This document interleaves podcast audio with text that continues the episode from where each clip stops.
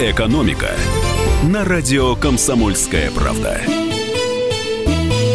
Всем привет! Традиционно в это время обсуждаем экономику и все, что с ней связано на радио «Комсомольская правда». У микрофона ведущий Алексей Иванов. Сегодня а, с нами по скайпу будет а, доцент кафедры политической экономии Московского госуниверситета Максим Черков.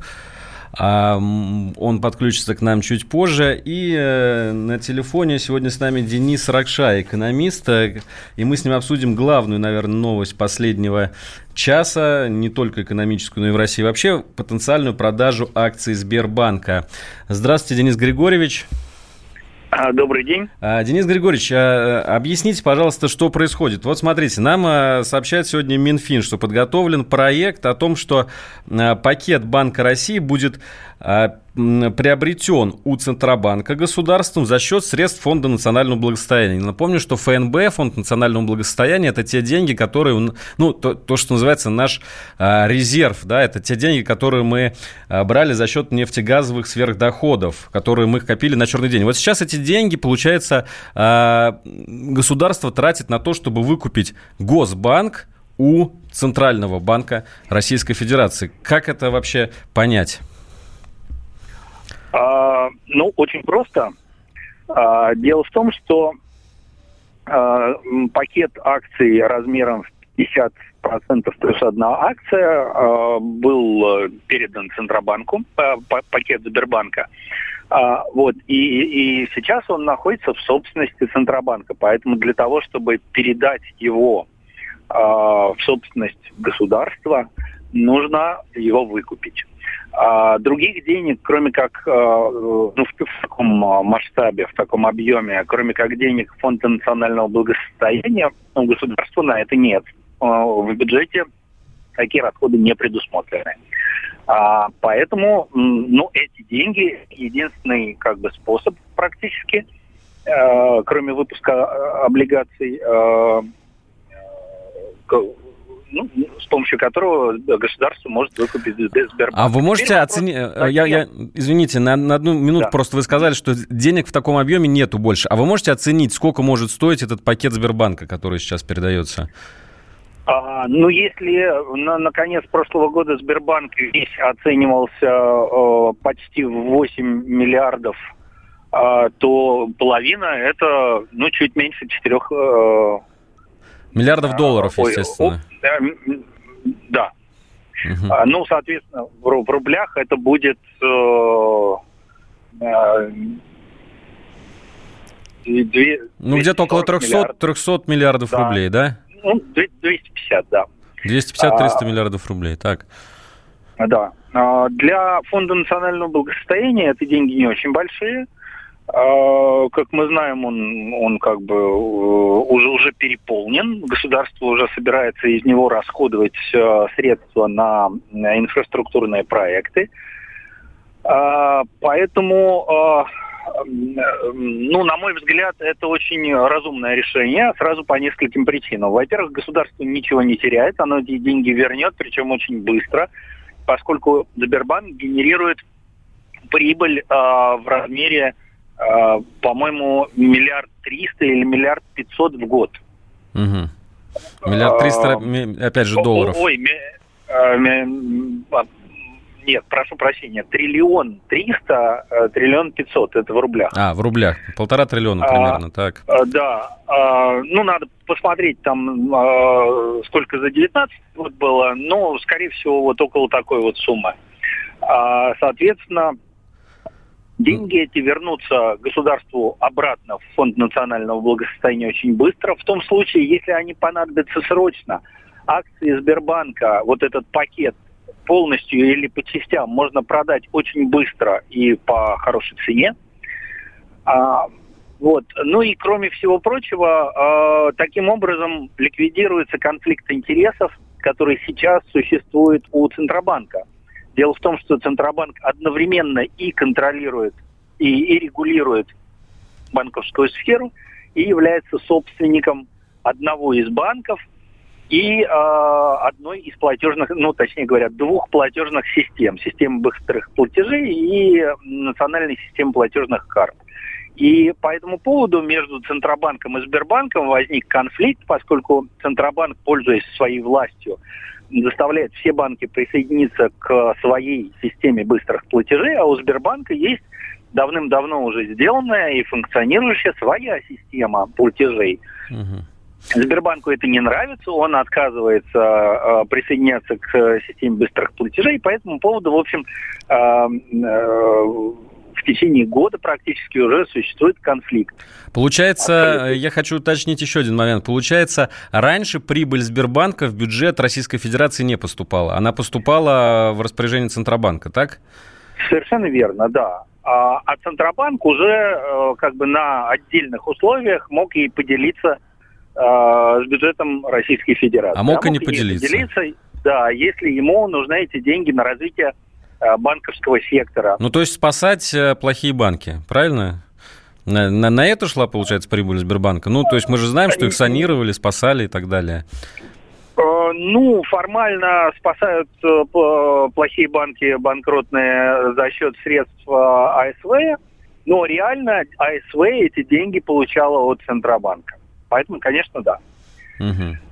Ну, то есть вы а, считаете, а, вот, что выгода в этом будет... Мы, мы же все смотрим с точки зрения простого человека, да? Вот простой человек скажет, э, у нас э, были нефтяные доходы, и сейчас их э, тратят на то, чтобы... Не на то, чтобы поднять пенсии, не на то, чтобы выплатить там еще какие-то пособия людям, а на то, чтобы выкупить государственный банк. И люди чешут голову, говорят, что-то в этом не так.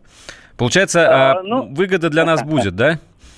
Ну, смотрите, а, значит, выгода простого человека, а, она очень абстрактна, понимаете? А, простой человек никогда и ни за что не почувствует, кому именно принадлежит Сбербанк.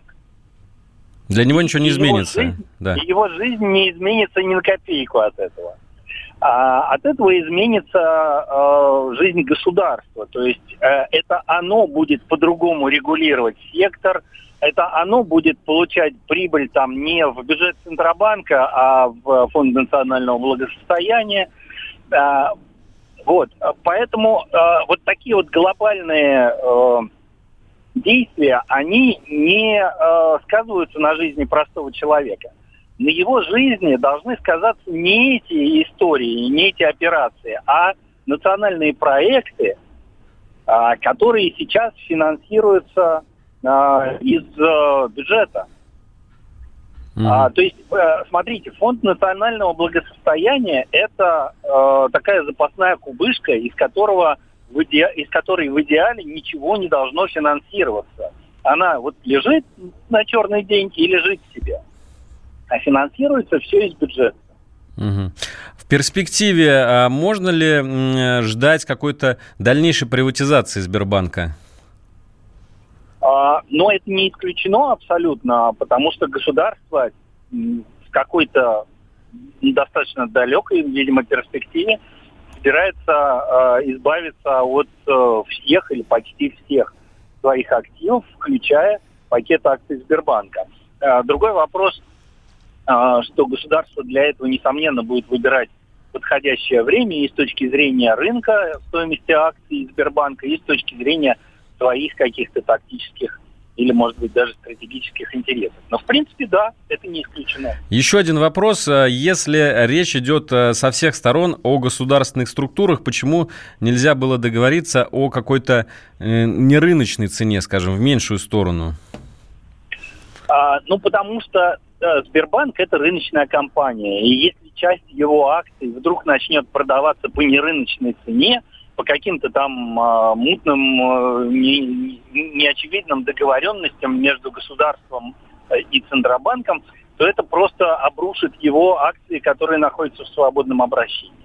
Так делать нельзя, государство, слава богу, это понимает, ну и действует соответственно. А еще раз, мы, простой человек, от этого ничего не потеряет, только приобретет но только в дальней перспективе. Денис Григорьевич, еще один вопрос, если позволите. Сбербанк себя позиционирует сейчас уже не просто как банк, а как целая технологическая компания. У нее достаточно много сервисов.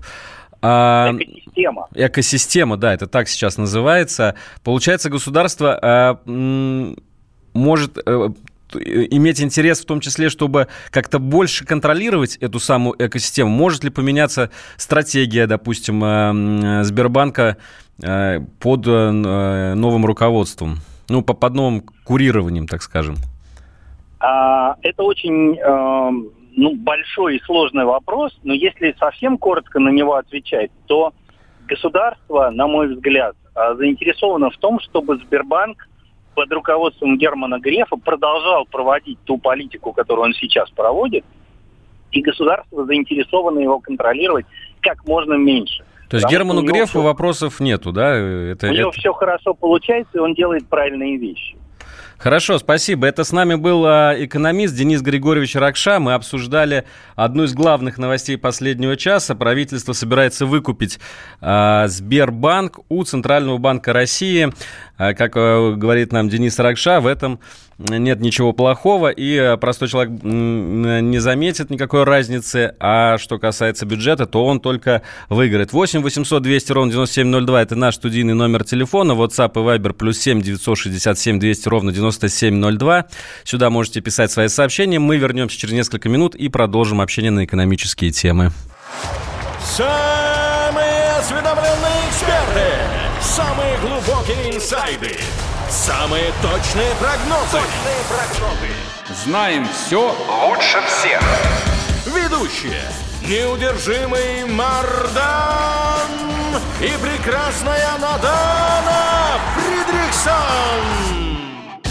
Первая радиогостинная «Вечерний диван» на радио «Комсомольская правда». Два часа горячего эфира ежедневно по будням в 6 вечера по Москве. «Экономика» на радио «Комсомольская правда».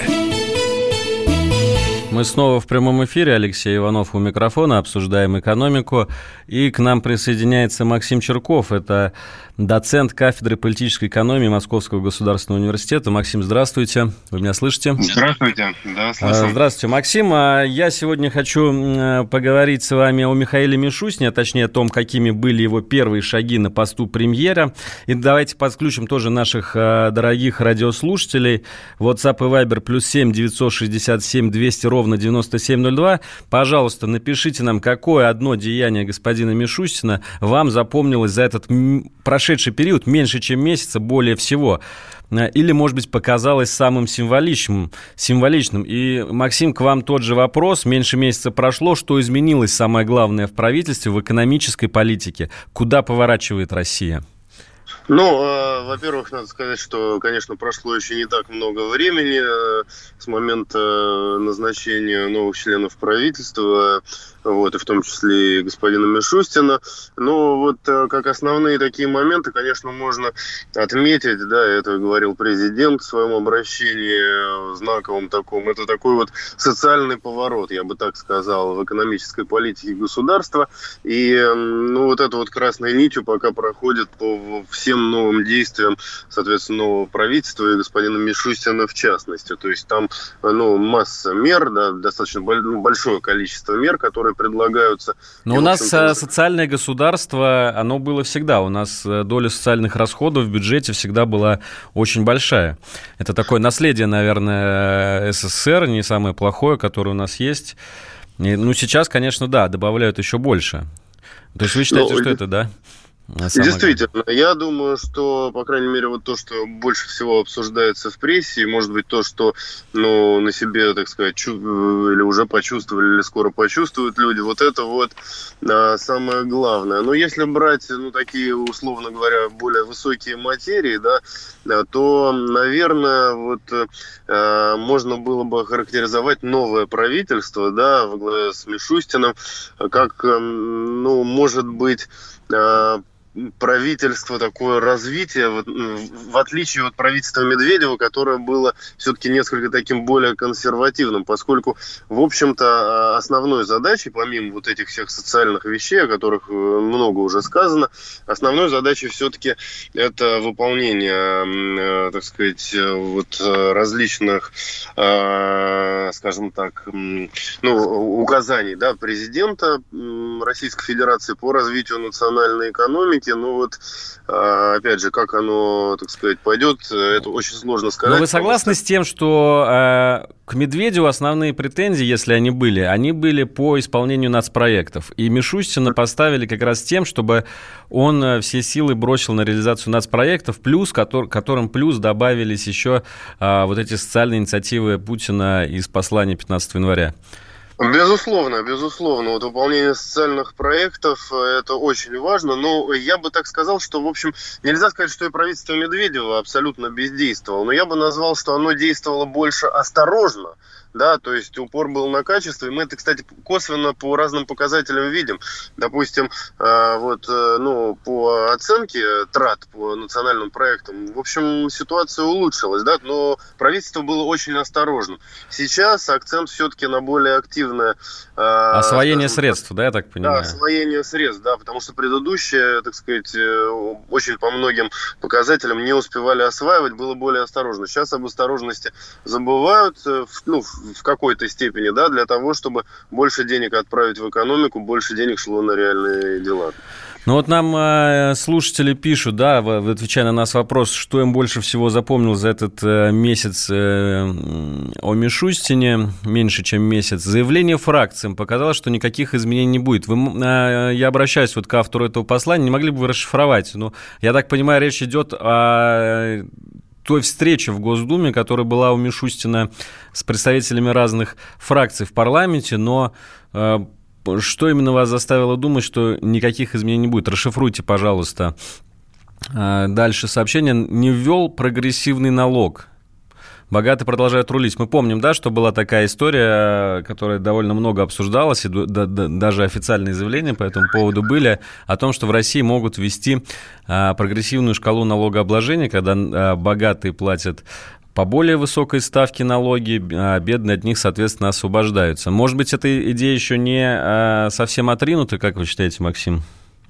Ну, я считаю, все-таки от этой идеи, наверное, ну, не, не отказались, да. Более того, на самом деле, можно сказать, что, в общем-то, по многим параметрам, да, богатые все равно платят больше, даже не потому, что они больше зарабатывают, а больше, ну, в абсолютных величинах, потому что, ну, мы можем привести там примеры с налогообложением недвижимости, примеры, допустим, с налогообложением автомобилей, люксовых автомобилей, цены которых превышают определенный порог, вот, но вот подоходный налог действительно, пока у нас плоская шкала налогообложения, но, а, опять же, обращаясь к практике, ну, как бы других стран, ну, таких прецедентов не было, чтобы, так сказать, правительство, которое находится э, около месяца или даже меньше месяца, на такие кардинальные ну, изменения уже бы пошло и уже бы что-то реализовало. Возможно, так сказать, э, во-первых, в России, конечно, вот эти изменения, они должны быть все-таки очень плавные и продуманы, но движение, вот с моей точки зрения, оно должно быть именно в сторону, ну, скажем, ну, от, от плоской шкалы налогообложения. Может быть, не такое, как в Европе или уж тем более в Северной Европе, да, в странах скандинавского социализма, так называемого. Но движение в сторону прогрессивной шкалы должно быть. Ну вот, кстати, сегодня очень большая тема, которую тоже хотел бы с вами сегодня достаточно подробно обсудить. Она, мне кажется, э, немножко соотносится как раз с идеей прогрессивной шкалы налогообложения. Сообщает, что в правительстве вернулись к идее э, снижения страховых взносов для работодателей. Сейчас э, многие, наверное, в курсе, особенно те, кто сами являются работодателями, что 30% от белой зарплаты – это э, взносы в, раз, э, в пенсионный фонд, фонд социального страхования и в некоторые другие э, фонды. И это, конечно, а, ложится тяжелым бременем на бизнес. А, почти все бизнесмены, которых я знаю, они говорят о том, что это действительно удавка, что 30% это огромная доля фонда оплаты труда, которую приходится отдавать государству. И вот э, как раз, как раз, вот вы сказали о том, что богатые платят больше, но ведь у нас э, в этой системе прописано, что начиная с определенного размера зарплаты ставка отчислений снижается. То есть получается как раз здесь богатые в, отно, в относительном в, в отношении платят меньше, чем бедные. И вот вроде, Но, ну, вроде как предлагается да, отменить этот... Э...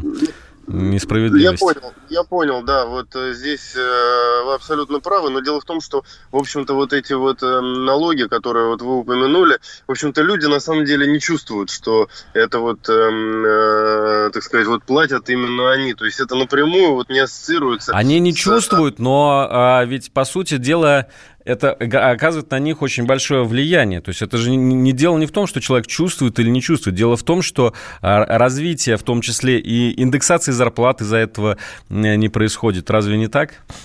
Ну, в общем, можно с этим согласиться, но, опять же, для радиослушателей нужно подчеркнуть, что вот эти, значит, вот взносы социальные и так далее, и так далее, они, во-первых, они распространяются не на все доходы, да, потому что э, если, допустим, человек имеет, э, ну, какие-то, допустим, доходы, не знаю, дивиденды или доходы с ценных бумаг, или доходы от продажи имущества, или, может быть, он по упрощенке, э, так сказать, э, обслуживает, э, ну, ведет свою хозяйственную деятельность, то есть там, э, ну, не, не, не со всех доходов физического лица вот эта вот составляющая платится. С зарплаты действительно да, а, вот. но опять же, значит, вот если мы сравниваем, а, как мы, мы же должны сравнивать себя с лучшими, правильно, с Западной Европой, с Соединенными Штатами, вот даже если мы сравним нас, допустим, и европейские, европейскую практику, если возьмем суммарно вот эти все выплаты плюс подоходный налог, все равно в России намного меньше этот показатель э, в процентном отношении, несмотря на то, что, э, значит, э, ну, мы понимаем, что ну, 30% это, конечно, достаточно высокие деньги, но суммарно, значит, вот с подоходным налогом все-таки это в процентах гораздо меньше, чем, я думаю, что в любой европейской стране. У меня только вопрос в связи с этим один напрашивается. Вот говорят о том, что э, вот эта совокупная ставка, которую э, работодатели отчисляют, сейчас она составляет 30%, и она может быть снижена до 22-25%. Ну, то есть понятно, что это в том числе произойдет за счет отчислений в пенсионный фонд. И как это э, с той самой нашумевшей пенсионной реформой может соотноситься? Ведь нам столько говорили о том, что э, пенсионный фонд существует э, в ситуации хронического дефицита, когда... А тут, получается, еще меньше будет а, денег поступать от и так сокращающегося рабочего, работающего населения в пенсионный фонд. Найдет ли а, государство те ресурсы, которыми можно закрыть эти бреши. Э, пожалуйста, сейчас короткий ответ, потому что у нас осталось меньше минуты до перерыва, а потом мы продолжим обсуждать. Вот как вы считаете? Я думаю, я думаю, что государство действительно найдет. И, кстати, при уменьшении вот этих вот взносов, да, я думаю, что все-таки будет больше зарплаты платиться в белую и будет повышаться общий уровень зарплаты именно за счет этой экономии. То есть, э, ну, однозначно сказать, конечно, сложно, но, в общем, слишком негативного эффекта это не принесет. Хорошо, для... А, я вас понял, Максим. Мы продолжим эту тему. Она действительно заставляет говорить о себе достаточно много. После небольшого перерыва мы уходим на новости. Я только напомню, наш студийный номер телефона 8 800 200 ровно 9702, WhatsApp и Viber плюс 7 967 200 ровно 9702. А, никуда не отключайтесь. Через несколько минут а, я, Алексей Иванов и Максим Черков вернемся в студию. Подписывайтесь на новые выпуски моего подкаста в Google Podcasts, Apple Podcasts, Кастбоксе и Яндекс подкастах. Ставьте оценки и пишите мне комментарии. А еще присылайте вопросы и темы для будущих выпусков на почту подкаст собачка phkp.ru, чтобы мы стали лучше. Экономика на радио «Комсомольская правда». Действительно, обсуждаем экономику. Возвращаемся в прямой эфир. Здесь Алексей Иванов, ведущий. С нами по скайпу доцент кафедры политической экономии Московского государственного университета Максим Черков. Максим, здравствуйте еще раз. Да, да. А, мы продолжаем обсуждать первые шаги э, премьера Михаила Мишустина. А, чуть меньше месяца прошло с тех пор, как его утвердили на посту главы правительства. И вот мы с вами остановились на том, э, Э, что сегодня обсуждается, о том, что э, появилась в недрах правительства, и, скорее всего, это как раз связано с приходом Мишустина, идея снизить страховые взносы для работодателей с 30% хотя бы на 5, 6, 7%, чтобы чтобы немножко а, вот это фискальное давление на бизнес а, снизить. Но вы ну, я вам задал вопрос, а, кто же будет компенсировать эти потери? Это потери в первую очередь пенсионного фонда. А у нас, как мы знаем, и так был дефицит а, пенсионного фонда, из-за этого в том числе пришлось идти на крайне непопулярные меры. То же самое, ну, фонд социального страхования, в который тоже идут отчисления. Вы сказали так вкратце, э, что государство найдет. А где найдет? Где найдет ну, эти вот, деньги? Да, да, вот, вот казалось бы, да, мы снижаем, и, и, так сказать, должны быть проблемы с э, вот, пенсионными, так сказать, фондами и так далее, и так далее. Но э, в противоположную, скажем так, сторону действуют другие факторы. Во-первых, э, все-таки, да, при уменьшении нагрузки работодатели могут платить большую зарплату и, соответственно, э, так сказать, меньшие проценты Могут, снимаем. но будут ли? Вот у меня, знаете, вопрос есть. А, а работодатели будут платить зарплату больше в случае, если они, допустим, будут иметь а, угрозу потерять сотрудника, что он перейдет стан конкурентов. А когда у нас сейчас ситуация что а, рабочие силы в стране, рабочие места в стране сокращаются, и особо уходить-то некуда людям, то и у работодателей нет а, стимулов повышать зарплату, даже если им облегчат. Не считаете? Ну, во-первых, во-первых, надо сказать, что вот э, это некоторая иллюзия, да, что э, значит, недостаток рабочих мест, большой недостаток рабочих мест в России. На самом деле безработица в России гораздо ниже, чем во многих европейских странах, да, если мы говорим об официальной. Если мы говорим об официальной безработице, официальной безработице мы прекрасно ну, представляем. Да, это человек, который вот, стоит на бирже и ищет вот, работу. К, к сожалению, вот лучше, чем официальной статистики, цифр мы найти не можем, да. Я понимаю, что в интернете обсуждаются всякие там разные, что-то правда, что-то не былится, да, но все-таки мы должны оперировать на официальную статистику, опираться на, на официальную статистику, тем более, что у нас подсчеты по безработице, есть, существует международная организация труда, которая регламентирует все эти вещи, так сказать, и с моей точки зрения есть недостатки, но, в общем, она вполне, она вполне объективна. А, кстати говоря, если мы упомянем крупные города, такие, допустим, как Москва, то тут э, безработица вообще на экстремально низком уровне, там около ну, Москва это государство в государстве, мы это все, э, все прекрасно знаем, но все-таки вы э, верите в то, что если на вот эта фискальная нагрузка на работодателя снизится, то он сразу первым делом увеличит зарплату работникам?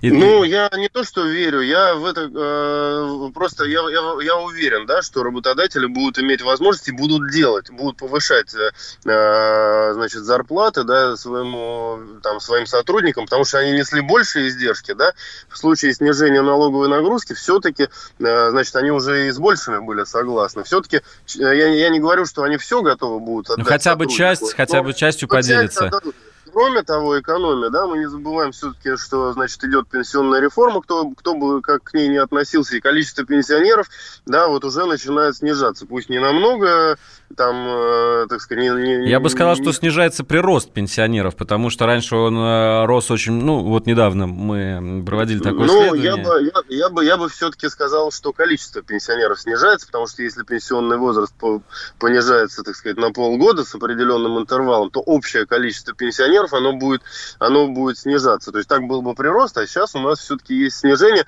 Другое дело, что все-таки индексации пенсии, действительно, но пенсии они растут, но э, все-таки вот эти вот, опять же, эти факторы, они очень в разные стороны действуют, да, и, ну, я бы так сказал, что больших проблем, да, с балансировкой вот этой вот всей системы, пенсионной системы э, быть не должно, и, в общем... Ну, в конце концов, там... у нас есть э, э, всем известные огромные э, профициты дефицит бюджета, у нас есть средства ФНБ, могут ли их э, использовать для балансировки вот этой самой пенсионной, или, или, или, или это исключено? Пенсионный фонд а, будет финансироваться только за счет рабочих, работающих? Значит, я думаю, что все будет, так сказать, в рабочем порядке, но вот эти вот резервы, да, которые у нас с вами в стране присутствуют, и они э, ну, в самых разных э, видах, там, да, и золотовалютные резервы тоже, так сказать, растут. Вот. Это, это, это всегда придает уверенность, да, но я думаю, что все-таки без вот этих вот экстремальных мер и использования там дополнительных фондов это как-то будет, это как-то будет работать. Поэтому, ну, вот опять же, моя точка зрения, что вот, э, скажем так, вот такое изменение пенсионной системы, оно пройдет в таком абсолютно нормальном режиме, если не будет каких-то, ну, там, слишком резких, допустим, падений там, э, так сказать, цен на нефть сопутствующие товары или каких-то других изменений. Но если эти изменения пройдут, э, соответственно, можно там говорить о каких-то других корректировках. Это все в государственном механизме, да, заложено, да, все, все, так сказать, я думаю, что все инструменты в наличии есть ну, в Российской Федерации. Я напомню, что а, мы ждем также сообщений наших слушателей. WhatsApp и Viber плюс 7 967 200 ровно 9702. Чем вам запомнился Михаил Мишустин за то время, что он премьером, а, это больше 20 дней, но чуть меньше месяца. И вот ну, у нас достаточно много сообщений. Конечно, такой глаз народа. И у нас народ никогда не любит хвалить начальство, поэтому в основном такие скептические сообщения, сообщения Э, с издевкой даже где-то. Но э, очень много сообщений говорят э, о том, что э, припоминает Мишустин, что он, значит, э, в прошлом э, возглавлял налоговую службу. И вот говорят, Мишустин позаботится о сборе налогов с населения, налоги повысятся и так далее. Но, дорогие друзья, хочу сказать, что э, у Мишустина сейчас совсем другая задача. Он был очень хороший глава Федеральной налоговой службы, и, конечно, он очень э, хорошо занимался той задачей, которую ему поставило э, перед ним государство. Э, то есть есть э, увеличить сбор налогов, именно э, честный, правильный сбор налогов. Да? Сейчас у него совершенно другая задача. Задача повысить э, экономический уровень жизни в стране, снизить количество бедных, и, конечно, у него задача поэтому другая. Да, вы, наверное, согласны со мной, да, Максим? Я думаю, что да. И более того, я бы вот этот пример с тем, что господин Мишустин возглавлял налоговую службу, я бы его в положительном ключе э, трактовал, поскольку налоговая служба действительно была реформирована за последние годы очень серьезно.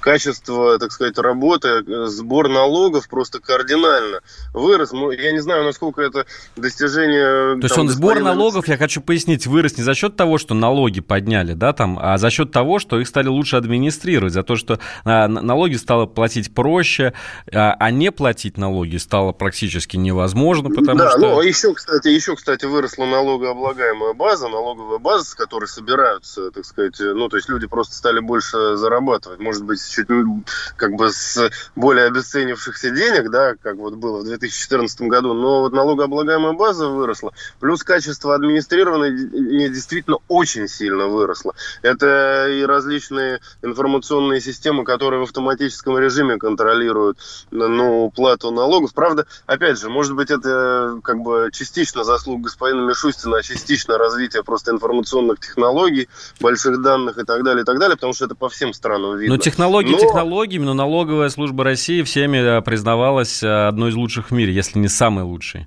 Технологии-то ну, есть од- везде. Одной, одной из, как минимум. То есть, э, действительно, прогресс там был очень большой. И вот на, я тоже услышал различные обсуждения на крупных форумах международных. И, в общем, это, это заслуга господина Мишустина, она признавалась, безусловно.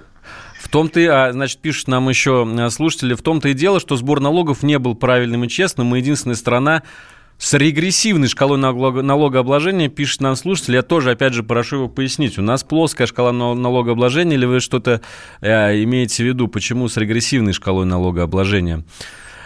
И вот, кстати, э, есть... Один, наконец, положительный отзыв от Эмиля. Спасибо, Эмиль, за разнообразие мнений, которое вы нам представляете. Говорит, ровно, правильно, созданием дела энергичен. На фото всегда с открытыми глазами. Это намек, наверное, на предыдущего председателя правительства. Ну, в общем, есть люди, которым Мишустин импонирует. А, Максим, а вот э, еще хотел бы вернуться к совещанию, которое э, Мишустин провел 10 февраля с вице-премьерами, и он там потребовал от них э, строгой бюджетной дисциплины. То есть он потребовал не выходить за рамки бюджета этого года. А, но это значит, что дополнительных вливаний в экономику страны ждать не приходится. Э, ну, конечно, это так трактовать, э, ну, я бы однозначно не стал. А, во-первых, э, ну, действительно, бюджет утвержден, и вообще говоря, бюджет – это, ну, закон, да, которому должны следовать, соответственно, исполнительные органы. И в этом смысле господин Мишустин не требует ничего, кроме как исполнения, соответственно, закона. Кроме того, закон о бюджете, да, несмотря на то, что он принят там в трех чтениях и так далее, обсуждался и так далее, и так далее, он может быть скорректирован. И это ну, нормальная процедура, так сказать, в, люб, в любой стране. Э, и фактически вот я воспринимаю эти слова не как какое-то ограничение, да, а как просто призыв да, к такой дисциплине, во-первых, да, а во-вторых, к строгому соблюдению ну, законодательства Российской Федерации, если так можно выразиться, потому что бюджет это, в общем, тоже закон, и в этом смысле ничего сверхъестественного. Спасибо, Максим. Сейчас вынужден вас прервать, потому что у нас э, назрела еще еще одна пауза. 8 800 200 ровно 9702. Это наш прямой телефон в прямом эфире. WhatsApp и Viber плюс 7 967 200 ровно 9702. Через две минуты мы снова в прямом эфире. Политика. Владимир Путин приехал в Японию на саммит большой... Экономика. Покупательная способность тех денег, которые вы... Аналитика. Что происходит правильно, а что происходит неправильно. Технологии. В последнее время все чаще говорят о мошенничестве с электронными подписями. Музыка. Всем привет. Вы слушаете «Мир музыки». Радио «Комсомольская правда». Слушает вся страна. Экономика. На радио «Комсомольская правда». Мы в прямом эфире. С вами Алексей Иванов, ведущий. Это я и Максим Черков, доцент кафедры политической экономии Московского госуниверситета. С нами сегодня по скайпу. Мы обсуждаем первые шаги премьер-министра Михаила Мишустина в должности главы правительства. Максим, ну вот мы сейчас обсуждали э, э, совещание с вице-премьерами, где Мишустин сказал, что э, все должно оставаться строго в рамках бюджета этого года. Из этого, кстати, многие аналитики, в том числе американские, вот я сегодня читал, допустим, статью в таком известном аналитическом агентстве Stratfor, которые говорят о том, что это заявление означает, что никаких дополнительных расходов э, не будет тратить на стимулирование экономического роста наше правительство, а значит, эффект для роста экономики будет минимальным. И вот действительно Мишустин, он же поручил вице-премьерам провести ревизию расходов э, в 2020 году и перенаправить средства на наиболее приоритетные проекты. То есть, переводя на русский язык, на вот те самые меры поддержки, о которых э, нам заявили в начале года, это расширение программы мат-капитала, это выплата э, ветеранам 75 тысяч рублей к Дню Победы, к 75-летию этого события, на новые детские пособия, направить деньги, сняв их с других направлений. А ждать ли нам э, серьезного секвестра и где? Ну, во-первых, о секвестре бюджета речи никакой не идет. Э, это, так сказать, слово мы прекрасно помним в 90-х да, годах. Да, да. У нас пользовалось в начале 2000-х. Сейчас уже, вот я могу сказать, что молодежь, по-моему, вообще этого слова даже и не знает. Кроме того, ну, переброска на более эффективные статьи, ну, это нормальная практика любого правительства. Если ну, я себе просто вот... так представляю, что это может э, вылиться в то, что нас сократят, допустим, программу строительства школ и э, направят на мат-капитал. Э, и то ну, хорошо, ну, и это хорошо, но все-таки хотелось бы сохранить э, оба направления. Во-первых, во-первых, надо сказать, что все-таки бюджет, да, из года в год растет, да, и это не означает однозначно, однозначное увеличение одной статьи не означает однозначного сокращения э, тех или иных статей. Значит, ни о каком секвестре, как мы уже выяснили, речь не идет, но опять же, значит, вот если, э, значит, э, правительство, новое правительство э, будет э, выполнять, да, соответственно, волю президента, и э, вполне возможно, вполне возможно, что будут внесены корректировки в бюджет э, там, ну, в течение текущего года. Это, кстати, э, на самом деле нормальная практика. Вот, ну, я, допустим, участвовал в обсуждении бюджета города Москвы, и, ну, там огромные суммы абсолютно. То есть меня, я, я честно говоря, даже, даже сам удивился, да, насколько большие суммы обсуждают. И более того, мы там увидели, что огромное количество средств с прошлого года осталось не, не израсходованным, то есть потому что там мы увидели разрывы достаточно большие. Нам пояснили. Это фактически неизрасходованные средства из прошлых годов и так далее, и так далее. То есть, э, на самом деле, ну, резервы есть, я бы так сказал, и ни о каком сокращении точно, так сказать, резком каких-то статей речь не идет. О перераспределении, да. О суммарном увеличении, да, госрасходов тоже да. Но, может быть, э, какие-то соотношения внутри будут меняться. Ну и вот, кстати, еще несколько новостей о Мишустине за последнее время. Они меня, так скажем, зацепили. Они, может быть, не такие значимые, э, вот как то, что мы сейчас обсуждали ну, для экономики страны, но они скорее характеризуют его стиль работы. Вот, например, э, сообщалось что, о том, что теперь совещание а, в правительстве начинаются в 9 утра. Если раньше это было после обеда, как правило, то теперь в 9 утра и вообще Мишустин жаворонок, он очень рано уезжает в рабочие поездки. А как вы считаете, что-то изменится в трудовой этике, может быть, правительства? Были ли к ней вопросы? Ну, я вообще считаю, что дисциплина это в любом случае очень хорошо, да, и э, вот я лично в, в обычной жизни тоже стараюсь, так сказать, вот придерживаться определенного графика, это очень помогает в работе. Я не знаю, как было в предыдущем правительстве, но вот э, действующего премьер-министра, с моей точки зрения, это характеризует очень хорошо, и э, когда есть дисциплина вот в таких, может быть, ну, кажется, мелких э, и, и, и незначительных вещах, там дисциплина дисциплина будет и в более таких глобальных вещах, и люди будут понимать меру ответственности, да. То есть, если за опоздание в одну, в две, в пять минут у них э, будет уже, так сказать, ну... Штрафы, штрафы, штрафы и да, бюджет дис... пополнять, назовем, я предлагаю. Назовем это дискомфортом, да, вот, то, может быть, и при расходовании бюджетных средств они тоже будут э, проявлять определенную осторожность. И в то же время слушать указания, опять же, с, так сказать, своего начальника и подчиняться и действительно наращивать расходы в рамках э, госполитики. Ну вот видите, мы неплохой, э, кстати, способ пополнения бюджета, мне кажется, если ввести в штрафы для чиновников за опоздание э, и направлять их в бюджет на социальные расходы, то, наверное, либо у нас очень резко наполнится казна, либо все станут работать Э, с удвоенной энергией, а не так, как э, ну, это да, бывало. Боюсь, боюсь, что это будет противоречить трудовому кодексу, вот если мы будем наказывать за одну минуту, но э, как инициатива, может быть, имеет смысл рассмотреть, особенно для высокопоставленных чиновников. Да, как, как раз речь, конечно, идет в первую очередь о федеральных высокопоставленных чиновников. И вот, кстати, еще одна новость тоже сегодняшнего дня, которая меня поразила до глубины души про Михаила Мишустина, о том, что он а, проводил сегодня совещание в Великом Новгороде, ну, такой всем известный, конечно, город, областной центр, а, и проводил совещание на тему развития социально-экономического Новгородской области. Да, премьер-министр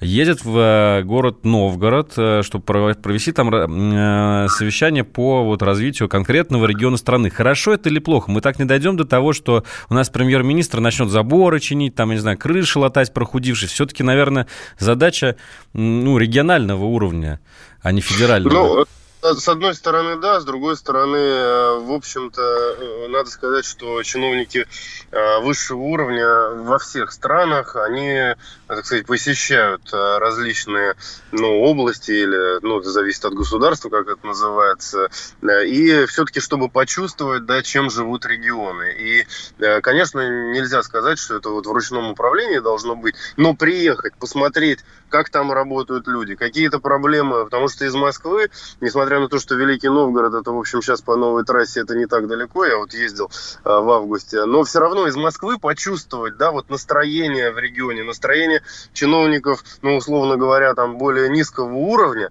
это нужно самому приехать, нужно самому почувствовать, и э, все-таки вот, э, опять же, не должно быть такого, ну, дистанционного общения, потому что это вот как испорченный телефон, да, вот, э, значит, употребляют такое выражение, вот, вот, вот такое может быть. И, безусловно, кстати говоря, и, и президент, и лидеры наших фракций, кстати, в Госдуме, они, я думаю, что посетили практически... Ну, всю Россию, всю Россию объехали, да. Практически все регионы, и даже мелкие небольшие города. Спасибо, Максим. У нас подходит к концу время передачи. Я пока зачитаю еще несколько сообщений по поводу Михаила Мишустина из нашего чата. А, Миш... а в резерве у нас валяется пылиться астрономическая сумма 14 триллионов рублей. Вот откуда брать надо. А Мишустине судить еще рано. Посмотрим, что будет дальше. Константин ну, вот такой на философской ноте, наверное, закончим нашу программу. А, всего вам доброго. Спасибо, Максим, что были с нами, и спасибо всем. Я придумал такой сюжетный ход. Давайте я скажу некую чудовищную вещь. Это будет неудивительно. Скопление мигрантов – это не прогрессивная тема, не техническая, а стереотипная. Среди впечатлений моей юности через запятую идут трипы кислотные, наркотические, и благодать в церкви на праздник Троицы. Мы не знаем, есть ли у Мишустина под его пиджаком погоны, потому что если человек в конце 80-х торговал компьютерами, я думаю, к нему подошел какой-нибудь тогдашний товарищ майор, подполковник Путин, и сказал... А вот тут вот уже Программа «Кашин-Голованов. Отдельная тема». По будням в 9 вечера по Москве.